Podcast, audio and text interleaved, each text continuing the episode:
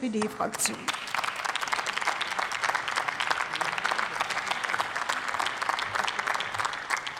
Sehr geehrte Frau Präsidentin, liebe Kolleginnen und Kollegen! Es ist gut, dass wir an vielen Orten wie im Deutschen Bundestag über die Wärmewende sprechen. Schlecht isolierte Gebäude und alte Heizsysteme verbrauchen schließlich große Mengen an Energie. Sie sind verantwortlich für ein Viertel der deutschen CO2-Emissionen und für 30 Prozent des Endenergieverbrauchs.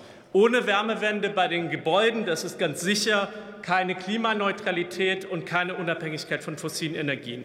Ja, wir müssen die Wärmeversorgung umgestalten, indem wir Wärmeenergie einsparen und den Wärmeverbrauch dekarbonisieren. Ja, wir müssen die energetische Sanierung sowie den energetischen Mietwohnungsneubau nach vorne bringen. Ja, wir müssen dafür ordnungspolitisch sinnvolle, ich betone sinnvolle Anreize setzen, auch über die Steuerpolitik. Aber was sollen wir für all diese Herausforderungen mit Ihrem Antrag, mit dem Antrag von CDU und CSU anfangen? Denn wir sind doch als Ampelkoalition längst dabei, durch Gesetzgebung und Exekutive alles daran zu setzen, große Schritte in Richtung Ausbau erneuerbarer Energien, in Richtung Wärmewende zu machen, meine Damen und Herren.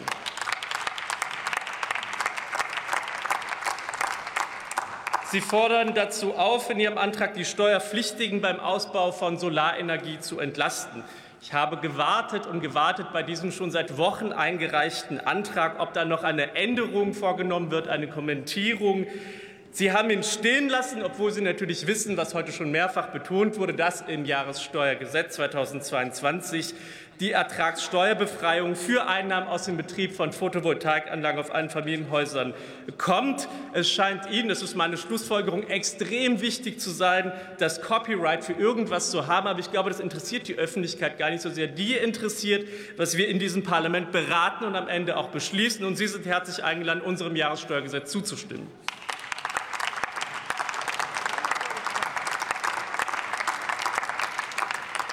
Sie fordern einen Push für den Mietwohnungsneubau. Sie fordern uns ständig auf, endlich zu handeln.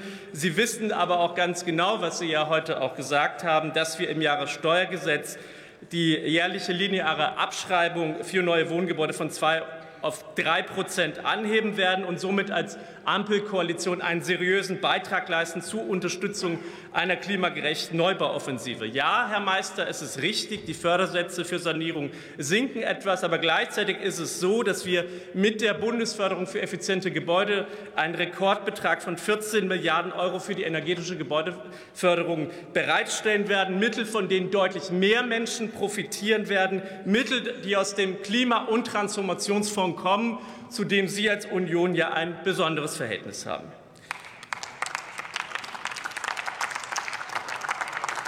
Sie wissen, dass wir die sogenannte Klimamilliarde für den Klimaschutz im sozialen Wohnungsbau als Ampel etabliert haben, mit der neben dem energetisch hochwertigen Neubau auch die energetische Sanierung von Sozialwohnungen in den Ländern angegangen wird. Sie wissen, dass wir längst das Tempo für den Ausbau der erneuerbaren Energien deutlich beschleunigt haben und dafür auch endlich die erforderliche systematische Planung und Konzeption seit Beginn dieser Ampelkoalition vornehmen konnten, ohne Bremsen und Blockaden aus einem unionsgeführten Bundeswirtschaftsministerium.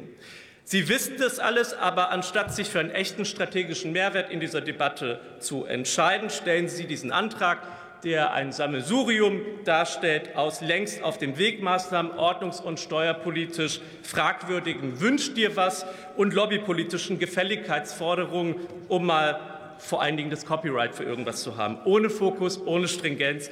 Wir werden Ihren Antrag daher ablehnen und in extrem herausfordernden Zeiten als Fortschrittskoalition weiterhin beide Bälle in der Luft halten, mehr für Wohnungsbau zu tun und mehr für Klimaschutz. Vielen Dank.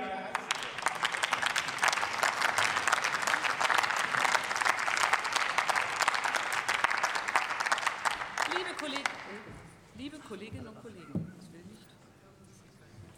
Hallo.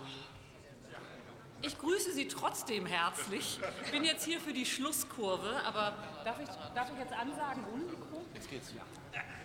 Hallo? Nee, es geht nicht. Kaum mich da. Also, letzter Redner in dieser Debatte, oh Gott, letzter Redner in dieser Debatte ist Bernhard Herrmann für Bündnis